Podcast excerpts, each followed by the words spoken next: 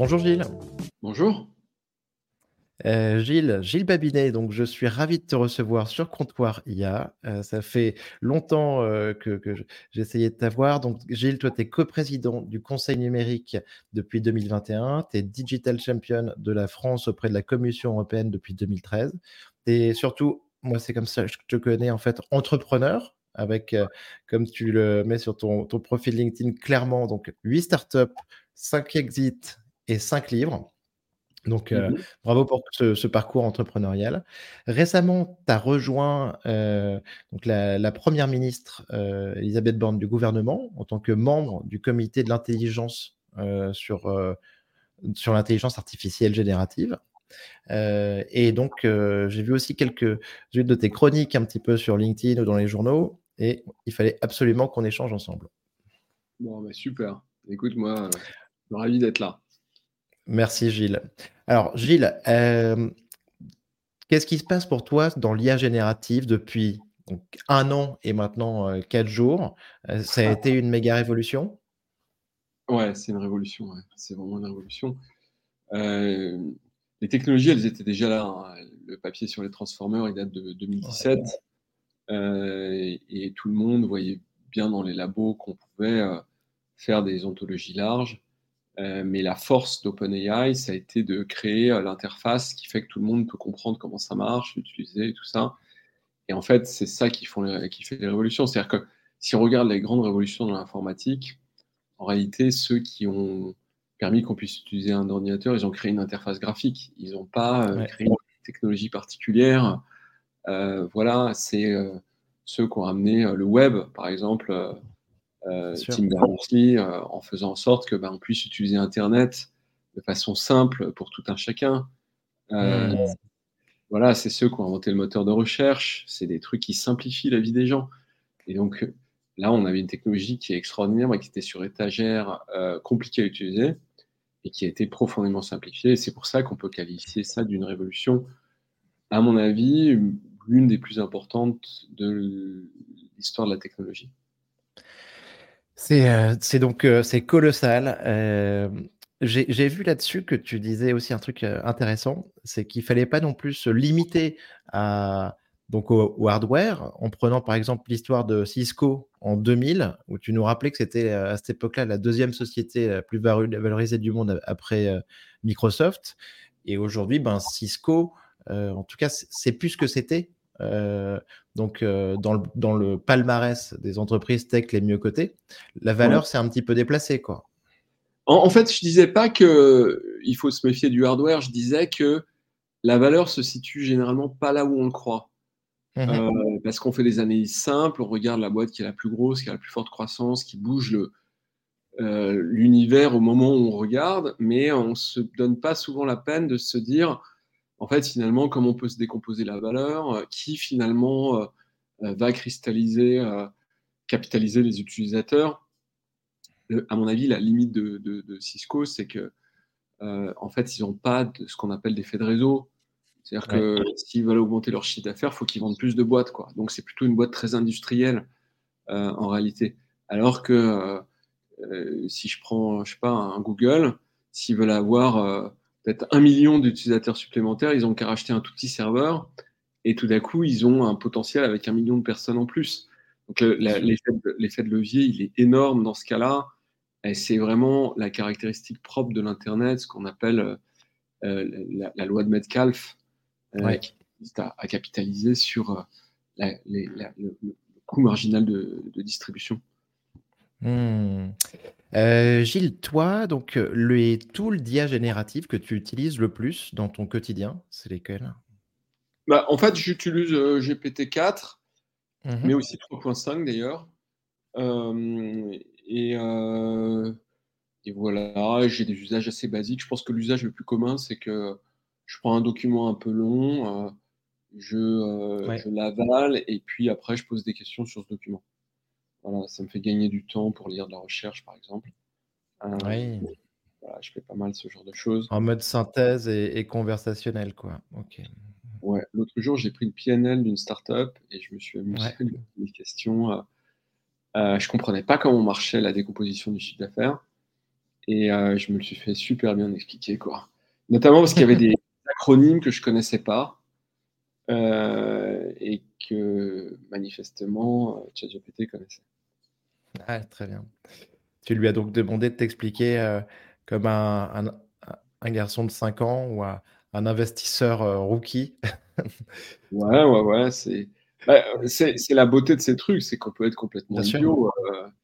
ils n'ont pas de mmh. problème. D'ailleurs, c'est un des problèmes qu'on observe dans les classes, c'est quand les gamins n'osent pas redemander après, après qu'ils n'aient pas compris une première fois, bah, ils mmh. sont paumés pour demain. Tu as raison, ça c'est génial. Et on, face, à, face à ChatGPT, en tout cas, en général, on n'a pas trop peur de redemander les choses. Et donc, c'est trop cool. Euh, Gilles, il se passe, euh, on est à la veille aujourd'hui d'une réunion cruciale euh, sur le l'AI Act, ça fait un moment qu'on en parle. Mmh. Euh, il y a une grosse réunion demain, le 6 décembre. On est donc sur euh, euh, les trilogues, les trilogues entre le Parlement, la Commission, le Conseil de l'Europe. et aujourd'hui, ben, à la veille de, de, cette réunion, on a l'impression qu'on n'a toujours pas trouvé un statu quo entre les différents acteurs au niveau étatique ou au niveau européen. il y a une question en particulier sur la régulation des modèles fondationnels. Euh, et on a un, exemple sur le sujet qui est, qui est Mistral. Euh, comment est-ce que tu vois, toi, euh, l'évolution là en ce moment sur les Act Alors, je vais te dire, j'ai pas lu les, derniers, les dernières discussions sur le sujet. Mmh. J'ai compris que ça, il y a deux points maintenant qui semble-t-il coincent.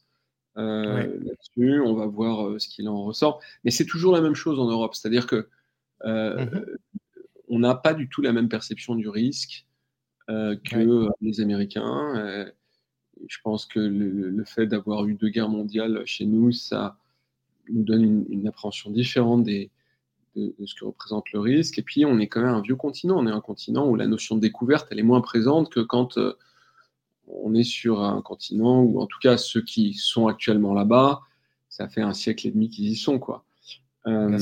voilà. Et donc, je, suis de ceux qui pensent que bah, il faut accepter qu'il y ait une part de risque dans la marche du progrès euh, et qu'elle se déploie et qu'elle s'exprime pour qu'on puisse mieux la réguler plutôt que de dire euh, on a peur de tout et, euh, on va commencer par réguler avant de, de, créer. Quoi. Ouais, ouais, ouais. donc, a priori, tu serais dans le camp, en tout cas, de ceux qui diraient que sur les modèles fondationnels, par exemple, ils doivent être euh, exempts de la régulation. Ah non, non, je euh, pense de la régulation, mais euh, parce qu'il y a plein d'autres points sur lesquels ça fait du sens, mais mmh. de, entre guillemets, quasiment les criminaliser, dangereux parce que moi, je suis le patron de Mistral, bah, je saute dans l'Eurostar et puis je traverse la Manche, quoi, et terminé. Ça, c'est clair. Et on a besoin, et on a besoin d'acteurs euh, français et européens. Quoi. Ben ouais, c'est sûr. Ouais, ouais, tout à fait. Alors, justement, ta, ta vision, Gilles, sur le, le marché français de l'IA générative. Moi, personnellement, j'évolue pas mal dedans. Je, vois quand même pas mal de, de super entrepreneurs, de super boîtes. Euh, euh, tu as cité Mistral, mais il y, en a d'autres. Hein. Gladia, je ne sais pas si tu connais, Jean-Louis Keuginer, que j'ai reçu ici qui fait du speech to text, qui est super. Ah ouais, il ah bah écoute, euh, extra, extra. Je crois que je l'ai croisé en fait. Euh, il me semble que je l'ai croisé, ouais, effectivement. Ouais, ouais. Ah non, il est super. Il y a. T'as Argile, après tu as, as, quelques exemples aussi. Poolside, des, des, boîtes avec des entrepreneurs américains qui viennent en France pour nos talents, on va dire en grande partie. Ouais, ouais bien sûr. Ça, c'est un, un, cas intéressant aussi, en tout cas. Euh, comment tu vois, toi, ce marché de l'IA génératif français Tu le trouves euh, dynamique euh? ah, Je pense qu'on a un axe de spécialisation. cest on a un truc qui est assez rare, sur lequel, euh, en réalité, ben, on a formé des gens parce que c'était un peu à la, au croisement de la logique, des maths et du code. Et à Polytechnique, à Normal, on forme des gens qui sont parmi les meilleurs au monde sur ce sujet. Quoi. Et donc on a une surreprésentation d'acteurs ça fait bien longtemps qu'on n'a pas eu ça. Et il faut le protéger, hein. il faut les protéger. Mmh. C'est. Euh, euh, bien sûr. Euh, J'ai vu euh, donc euh, que tu travaillais, je le disais tout à l'heure, hein, au, niveau, au niveau gouvernemental. Donc, je trouve ça génial qu'il y ait des, initiatives et des représentants comme toi euh, sur, sur ce sujet au niveau gouvernemental. je, je, voulais te demander un petit peu par curiosité, comment ça se passe cette, ce travail auprès de, la première ministre? Vous êtes quelques, quelques experts un petit peu qui sont consultés sur, sur ces sujets IA On est 15. Et euh, l'objectif, c'est de, travailler sur différents thèmes. Euh, il y a euh, la culture, les enjeux de souveraineté, les enjeux d'inclusion, tout ce qui est la transformation de la sphère publique, éducation, santé, etc.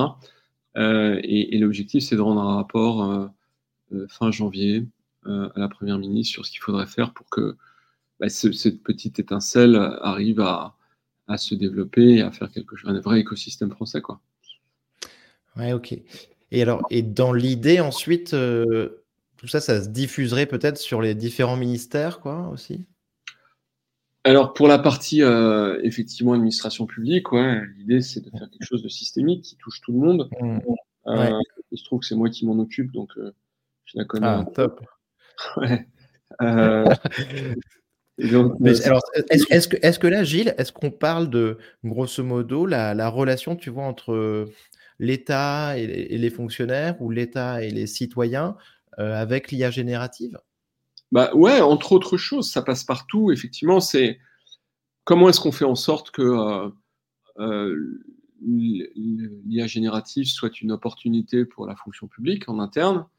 Moi, je pense que c'est pas très compliqué parce qu'en réalité ils font plein de trucs qui sont hyper roboratifs, euh, hyper taylorisés. Euh, et, donc, on peut retirer ça et faire en sorte qu'ils se concentrent sur des trucs à plus forte valeur ajoutée. finalement, il y a tellement de besoins que, euh, je veux dire, je, ne vois pas excessivement de raison d'être inquiet pour les, agents de la fonction publique. C'est-à-dire que l'inquiétude, peut-être, elle vient de gens qui ne voudraient pas se remettre dans une posture d'apprenant, parce qu'il faut changer de, façon de travailler et tout ça.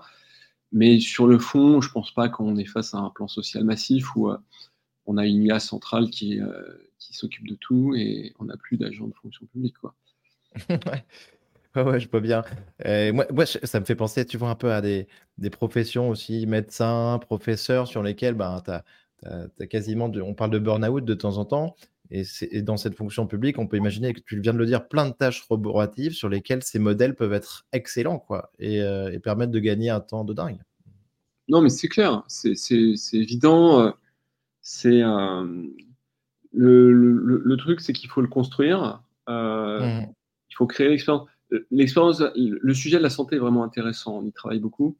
Je, je, ce que je vois va vraiment à l'encontre des présupposés qu'on entend partout sur le fait que les médecins vont plus faire de diagnostics, etc. C'est totalement faux en réalité. Pour des tas de raisons euh, qui sont que les datasets ne sont pas encore euh, disponibles et vont mettre beaucoup de temps à l'être, euh, sur le fait que ben, tout ce qui est, on va dire, la médiane des cas, c'est facile, mais que les cas particuliers, on ne sait pas traiter. voilà, donc, je veux dire, il faut faire attention euh, à ce qu'on lit dans les médias et tout ça, qui sont souvent. C'est pas que c'est une exagération, c'est que c'est faux en réalité. Euh, et, ça crée beaucoup d'angoisse et ça empêche de construire de façon organisée une transition vers l'utilisation de ces outils. Ouais, tout à fait. Euh, dans l'utilisation de ces outils par l'État, donc par les fonctionnaires, euh, il nous faudrait pouvoir nous appuyer est-ce que sur des, technologies françaises euh, souveraines? C'est, un long débat. Ça, c'est modèles français. La verticale euh, souveraineté. Mmh qu'est-ce que c'est la souveraineté? C'est-à-dire que, par exemple, est-ce que utiliser des clouds américains, c'est bien ou c'est mal? Mmh. Alors, c'est mal parce que c'est des clouds américains. Mais c'est bien parce que c'est les technologies les plus évoluées, qu'elles sont sur étagère et qu'on gagne un temps fou à, les utiliser en réalité. Euh, Est-ce que euh, faire appel à, euh, je ne sais pas, une suite bureautique de type Google, c'est bien ou c'est mal? Mmh ben, c'est pas terrible parce que, évidemment, enfin, c'est la même chose, c'est le même raisonnement. Est-ce que faire venir un laboratoire d'intelligence artificielle de Google en France, c'est bien ou c'est mal? Ben non, parce que sinon les magas ils seraient barrés à travailler aux États-Unis. Et qu'en fait, en restant en contact avec l'écosystème, il faut monter le niveau de l'écosystème. donc, donc, ça déjà, c'est chose qui, qui me semble importante à dire. Puis après, l'autre aspect, c'est que les Américains, c'est généralement nos alliés, mais pas toujours. Et que euh, si Trump il revient au pouvoir et qu'il décide que finalement les Français ils sont fatigants, euh, et que euh, une bonne façon de faire c'est un scénario catastrophique, mais comme le titre est dingue, en réalité, qu'est-ce qui nous empêche de penser que ça puisse arriver un jour? Voilà, donc. Attends, excuse-moi, ça, ça, a coupé pendant deux secondes au moment où tu disais, oui, que Trump, par exemple, il pourrait imaginer faire vers quoi? Il, pourrait couper euh, tous les, services d'infrastructure logicielle euh, qui vont vers l'Europe. Ça, c'est un scénario qui semble exagéré, mais quand on lit euh, ce qu'il dit actuellement sur la façon dont il va reprendre le pouvoir et, la mmh façon dont il va faire une épuration massive, moi je pense qu'il reprend le pouvoir, ça va être compliqué pour les États-Unis et pour les partenaires des États-Unis, donc il faut faire attention à ça. Bien sûr. Mmh. Bien sûr. Oui, donc euh, bah, des, technologies qui sont souvent bah, les meilleures en tout cas, euh, donc il ne faut pas forcément renoncer. Après, par contre, sur, euh, certains points hyper importants comme la défense, des, sujets très sensibles, peut-être faire en sorte d'être, de, pouvoir se préserver un petit peu du contrôle américain. Mmh. la défense, on est malheureusement on est en retard d'une guerre sur ces sujets. Mmh. C'est vraiment dommage. Je pensais que on arriverait à remettre un peu l'IA au milieu du jeu, mais c'est pas le cas du tout. Quoi. On est très très en retard. Ouais, ouais, ouais. Euh, d'accord. Et donc, euh, mais donc ça veut dire que en tout cas, demain, on peut s'attendre à ce que bah, les fonctionnaires utilisent ces, modèles. Euh, mais tu as raison, hein, comme ils utilisent une suite bureautique, euh, et heureusement, parce que sinon, euh, ça serait vraiment difficile. Et, nous, en tant que, citoyens, potentiellement interagir aussi avec ben, des chatbots peut-être ou des avatars pour avoir un meilleur accès à l'information sur des, services gouvernementaux quoi, ou de, de ministères. Ouais, je pense que euh, là, ce qu'on a et Gagner, et gagner un temps, et gagner un temps incroyable potentiellement. Exactement.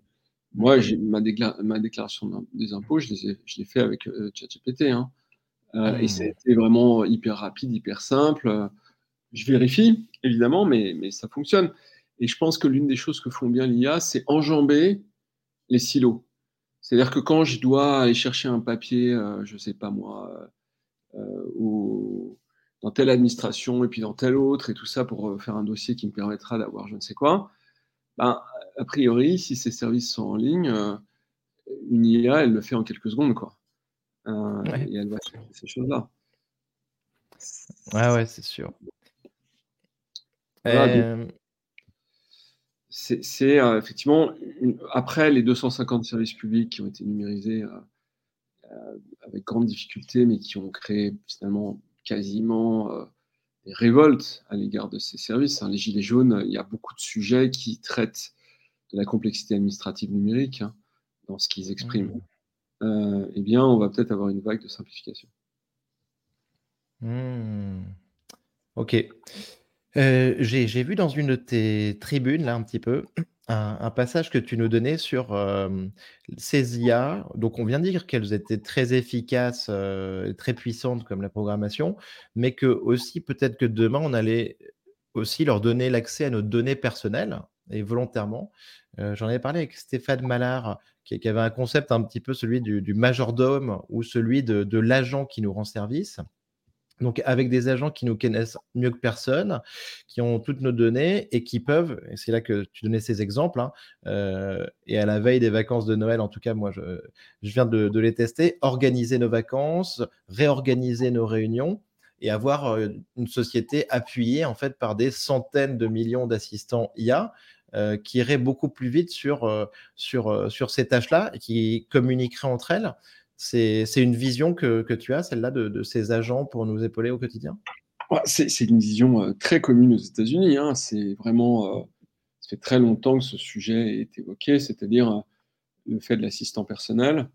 oui. C'est une vision qui est publiquement exprimée par Yann Lequin, mais aussi par Sam Altman, qui mmh a dit qu'il allait mettre un milliard de dollars dans la création d'un smartphone en réalité qui permettrait d'être un assistant personnel. Donc il y, a, deux types d'IA euh, qu'on perçoit à moyen terme, c'est-à-dire que à partir du moment où j'ai un téléphone, je suis capable d'embarquer dans un téléphone, on va dire 30 euh, gigas de, mémoire vive, euh, et, mmh. et, je peux installer un modèle qui est en, edge, c'est-à-dire que je traite directement.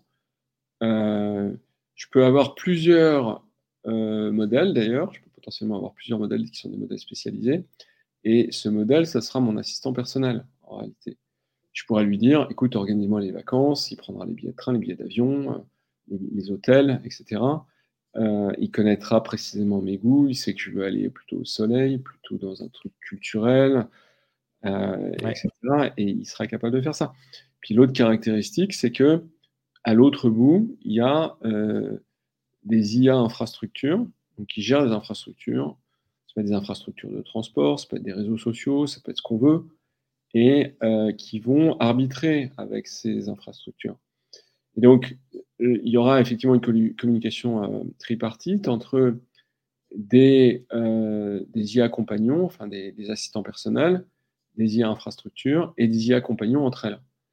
Euh, mmh. Donc, le, cas classique, c'est je veux bouger un rendez-vous. Euh, je me rends compte que euh, je suis dans une société, puis je ne peux pas être à la réunion de 10 heures.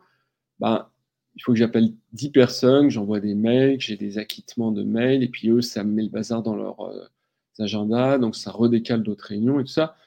Ça, des IA savent le faire de façon assez simple c'est de la théorie des jeux de Nash, c'est des, ce qu'on mmh appelle des négociations compétitives ou, coopératives, euh, et euh, on met un poids sur les valeurs euh, que, l'on juge importantes, en fonction de ça, ça traite ces, notions-là. Donc, c'est effectivement, je pense, une des notions qu'on va voir apparaître avec l'intelligence artificielle à moyen terme. Mmh. Excellent. Ces IA, il va falloir qu'elles communiquent entre elles, peut-être qu'on leur donne euh, la possibilité de, de, prendre des décisions financières entre elles, euh, une délégation sur, sur euh, nos comptes bancaires? Alors oui, potentiellement. On a déjà des délégations sur nos comptes bancaires, hein, puisque mmh moi, quand je, je loue mmh. une petite voiture électrique dans Paris, bah, en fait, euh, ça, prélève de l'argent sur mon compte en fonction du, temps que je l'ai gardé, du nombre de kilomètres que j'ai fait, le prix est variable sur ce genre de choses. Donc, ça, c'est pas un problème. Je pense que le problème, c'est plus la supervision. C'est-à-dire que les IA, euh, ça hallucine. Et donc, euh, à un moment, ça peut faire des trucs que je ne souhaite pas. Et donc, la question, c'est effectivement, est-ce qu'on les laisse être des agents autonomes? Euh, et donc, euh, organiser mon agenda sans me demander, euh, le faire tout seul, etc. Ou est-ce qu'on les garde avec un niveau de supervision élevé? C'est un peu la même mmh. chose qu'une catégorie de conduite. C'est-à-dire que je conduis, mais j'ai toujours les mains sur le volant. je conduis, mais je peux ne plus regarder la route. Donc en catégorie 3, en catégorie 4, je fais vraiment ce que je veux. J'ai juste un volant au cas où ça part en vrille. En 5, j'ai plus le volant encore. Euh, les catégories de l'autonomie, euh, tout à fait. Mmh, mmh.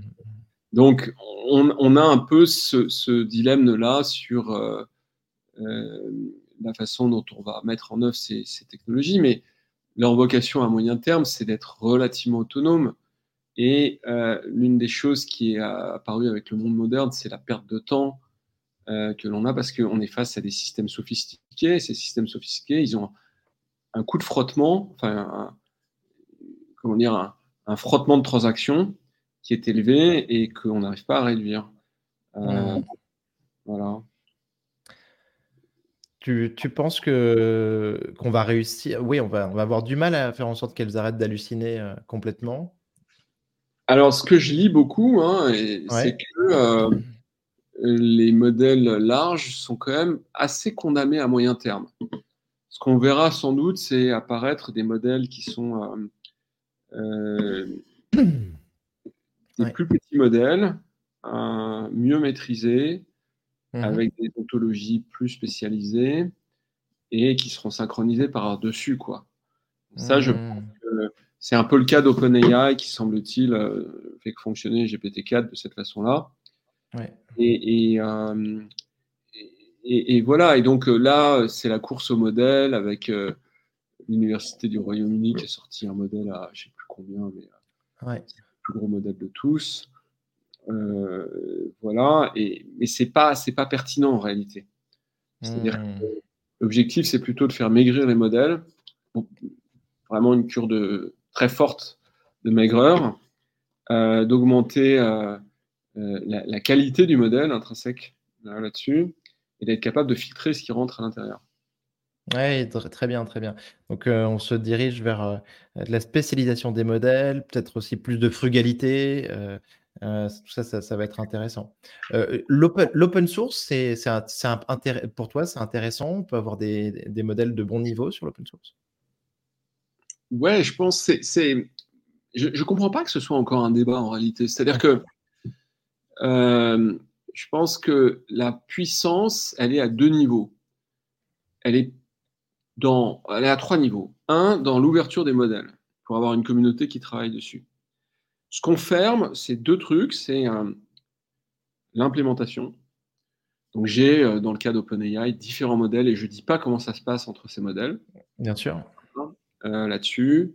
Et le front-end, le design, comment je fais pour que euh, j'ai un pré-prompt, qu'on ne le voit pas, euh, et que je sois capable d'amener de, une UX où j'ai des questions qui ont une continuité, où, où ça fonctionne. Voilà. Donc, et, et, ça, ça comprend le single sign-on, c'est-à-dire le fait d'avoir des gens qui sont logués et donc qui m'appartiennent en réalité, enfin qui appartiennent pas à moi, mais à OpenAI en l'occurrence. Euh, et ça, ça a beaucoup, beaucoup de valeur. Ouais. Ouais, tout à fait. Et, euh, après, bah, ça fait aussi des modèles aujourd'hui qui, qui sont bah, pour l'instant plus performants, qui ont quelques mois d'avance et qui sont plus, aussi plus sûrs, en tout cas, qui, euh, qui, qui, font des réponses qui sont plus maîtrisées, mais selon les biais de, de l'entreprise qui les, qui les développe. Quoi. Ouais, exactement.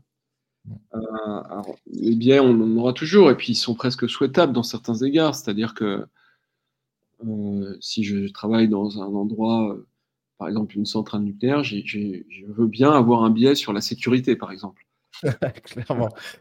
Clairement. bien d'accord. Ouais. Mais je pense que c'est important de le dire, c'est que, en fait, ce qu'on appelle des biais, c'est aussi des traits culturels. Euh, c'est la façon dont on s'exprime. Les Français s'expriment pas comme, euh, comme les, autres pays. Euh, ils se coupent la parole, ils parlent fort, enfin, ils ont tout un tas de trucs qui les rendent caractéristiques. Bon, mais ça, c'est des biais, mais c'est des biais bienvenus d'une certaine manière. Hmm. oui, oui, tu as raison. Je pense que biais, il y a une connotation trop négative, un peu comme la, critique, quoi. Et en fait, il peut y avoir un intérêt dans certains cas. Gilles, est-ce que tu as une, timeline, une timeline pour l'AGI euh, ou la super intelligence Est-ce que c'est quelque chose que tu vois arriver? J'ai envie de dire un peu par esprit de contradiction, euh, j'aurais tendance à dire dans très longtemps ou jamais. Euh, mais j'ai deux choses. D'abord, je pense que quand l'équipe de Sam Altman, ou lui-même d'ailleurs, parle de ces sujets, faut être extrêmement méfiant parce que il y a une part de marketing en réalité. Consiste à dire on est les meilleurs, c'est nous qui voyons ce qui se passe et venez chez nous quoi. Euh, donc il ne faut pas leur accorder la moindre confiance à eux comme à leurs concurrents. Euh, ça, je, crois que c'est important de le dire. La deuxième chose, c'est que quand on parle avec les gens qui sont dans les labos, donc qui ne sont pas chez euh, Microsoft ou OpenAI ou ailleurs, ils ont tendance à dire que ne voit pas très bien comment ça peut arriver. Quoi.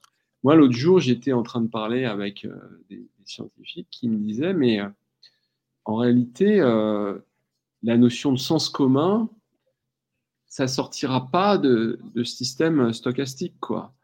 Euh, c'est pas possible. C'est, euh, il va falloir qu'on revienne sur l'IA symbolique, sur des trucs qu'on a abandonnés il y a 30 ans, euh, pour, euh, pour recréer ce genre de choses. Et donc la, la, discipline actuelle qui va très vite, qui accélère très fort, c'est peut-être en réalité un vrai cul-de-sac à l'égard de ce sujet. Si AGI devait exister, c'est probablement dans d'autres branches de l'intelligence artificielle et du machine learning qu'il serait capable d'émerger. Donc je suis euh, plutôt pessimiste et je m'oppose pas mal euh, à un certain nombre de, personnalités très vocales sur le sujet en France, euh, sur ce sujet. Mmh. Euh, ce que tu dis est intéressant. Je pense qu'il faut jamais oublier l'aspect commercial euh, d'un Sam Altman sur euh, OpenAI. Et après, on est un petit peu de temps en temps troublé parce qu'on se dit, bah, c'est peut-être eux les plus avancés aussi quand même du monde sur ces technologies, mais avec cet angle, pour le coup, tu vois, commercial, et peut-être la volonté de faire un, un truc autoréalisateur. Et je suis d'accord avec toi quand on, parle à des chercheurs hein, de, pointe dans les labos, on a une vision un peu différente en tout cas. Et, et pourtant, et ces chercheurs parlent tous entre eux. Euh, et, et, ce qu'on peut se dire, c'est que si on, on, voyait vraiment AGI Super Intelligence ou QStar poindre, en gros, ben, le top chercheur français, souvent, il en aura parlé euh, à un des top chercheurs de OpenAI. Quoi. Mmh. Euh, Gilles, dernière question. Est-ce que tu as un livre ou un film de science-fiction à nous recommander? Un livre ou un film de science-fiction Écoute, en fait, moi, ce que je dis, mais de toute façon, c'est pas des choses que je recommande parce que tout le monde les a vues, mais je trouve intéressant que la science-fiction est régulièrement évoquée à la fois deux thèmes majeurs du, du domaine des technologies informationnelles, c'est les réseaux, TCP/IP, euh, par exemple, quand je regarde Star Wars, euh, je vois l'empereur en hologramme et tout. On sent que l'enjeu de la communication est stratégique, quoi. Euh, et puis, quand je regarde 2001 de l'Odyssée de l'espace, je vois HAL, euh, AGI, euh, s'il en est.